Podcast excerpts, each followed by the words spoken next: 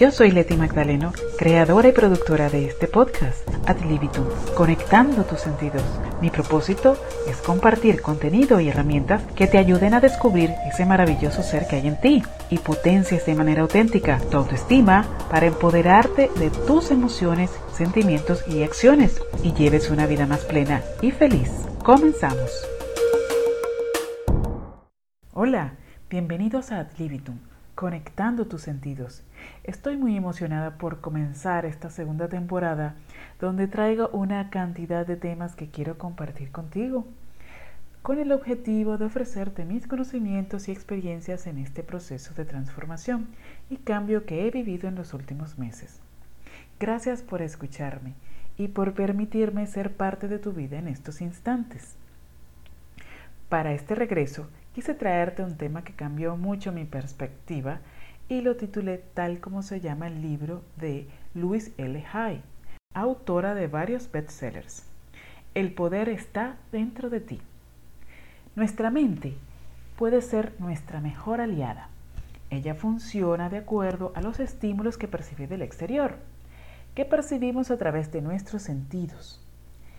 Estos estímulos son interpretados por nuestra mente inconsciente algunos de manera innata y otros de forma aprendida de acuerdo a nuestro historial de experiencias.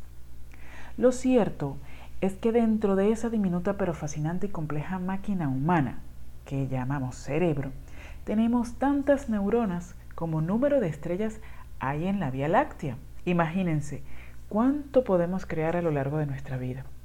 Miren un dato curioso producimos más de 50.000 pensamientos diarios y 80% de esos pensamientos son sobre nosotros y la mayoría son negativos y muchos de ellos jamás se llegan a concretar. De verdad que yo me sorprendí con toda esa información que encontré. Es algo así como que vivimos siempre con un cierto temor de que no se nos dan las cosas que queremos, que las cosas no nos salen bien. Dudamos de lo que hemos hecho, que si lo hicimos correctamente, o que si hubiésemos hecho esto, hubiese pasado aquello, soy completamente un desastre, lo he intentado un millón de veces y siempre me sale mal. En fin, tenemos esos pensamientos catastróficos sin ni siquiera darnos cuenta. Pero te aseguro que tú realmente no te has detenido a pensar cuán verdad es eso que nos decimos a nosotros mismos. O sea, de ese millón de intentos que te han salido mal, los contaste. Ay, no, es que realmente no son un millón. Fueron como miles más o menos. Vuelvo a preguntarte, ¿los contaste? Bueno, no, realmente no, no, fueron como diez. ¿Seguro? Bueno, para decir la verdad, fueron dos, pero no hice mi mejor intento. Mm, esos pensamientos sabotean lo mejor de nosotros mismos, ya que estas ideas permanecen en nuestra mente sin que las busquemos. Y si no las controlamos terminamos generando situaciones completamente caóticas porque sencillamente la mente no entiende de suposiciones, entiende tácitamente lo que le decimos. Ese poder mental interior que tiene cada uno lo vamos formando con nuestros pensamientos, que pueden compararse con una gota. Si cae constantemente, logra formar una gran laguna y si nunca para, se puede transformar en un océano. Así funcionan nuestros pensamientos, así funciona nuestra mente. Por eso tratar de identificarlos y desenmascararlos es lo importante. Pero hay una buena noticia y es que siempre actúan igual y por eso se pueden reconocer. Aquí te dejo tres tips. Esos mensajes que llegan a nuestra mente son específicos, que hablan de la misma forma, en frases cortas, en forma de recuerdos, suposiciones y reproches por ejemplo, si hubiese hecho esto, hubiese pasado aquello. Una exigencia culpabilizadora. Debería haber hecho esto, pero no lo hice. Otra forma de reconocerlos es que son mensajes creíbles. Damos por cierto algo que no es. Suponemos cosas. Y en muchos casos son ideas que rodean nuestra mente por mucho tiempo y es allí donde se vuelven peligrosos. Porque los hacemos verdad, aunque no tengamos suficientes argumentos sólidos para que sean una verdad. Otra característica de estos es que son irreflexivos, es decir, responden a una automatización del cerebro.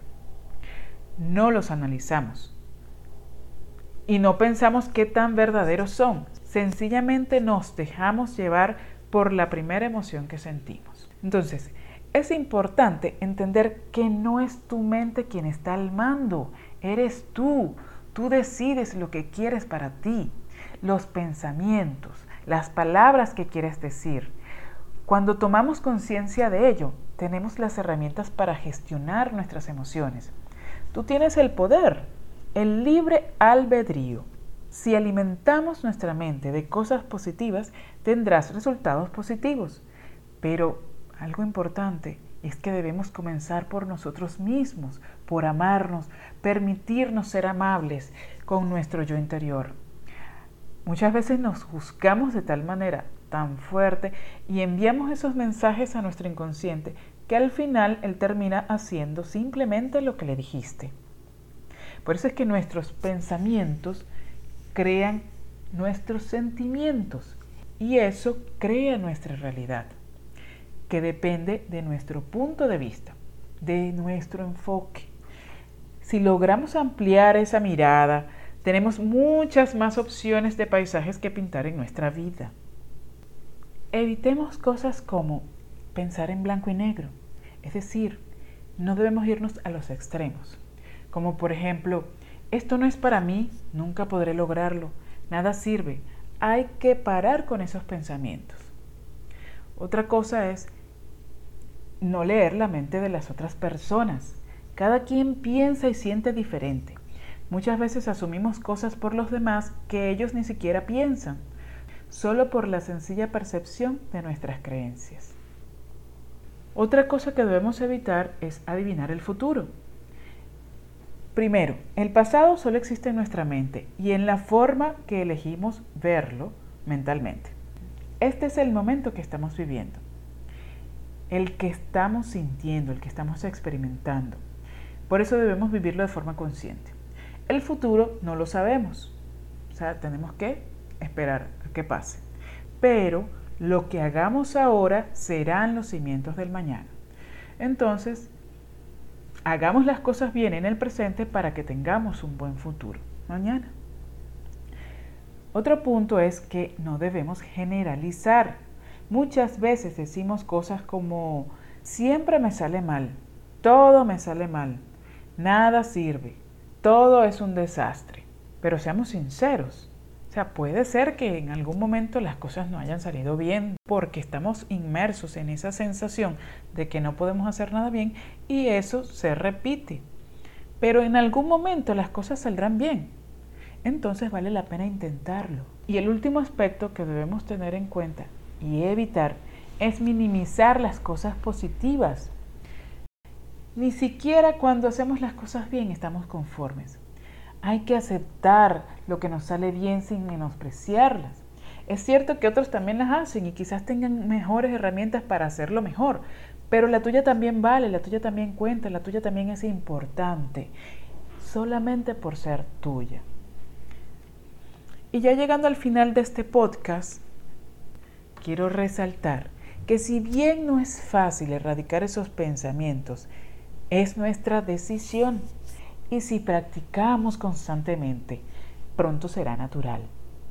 Ten en cuenta que todo afecta a nuestras emociones y no somos responsables de nuestro estado de ánimo, pero sí de permanecer en él. Utilicemos nuestra mente para crear lo que queremos. Ad libitum, conectando tus sentidos. Y hasta aquí el episodio de hoy. Si te ha gustado este podcast, puedes compartirlo para ayudar a otros. Puedes seguirme por Instagram, arroba adlibitumcast y suscribirte a mi canal de Telegram, Adlibitum, conectando tus sentidos. Hasta el próximo podcast.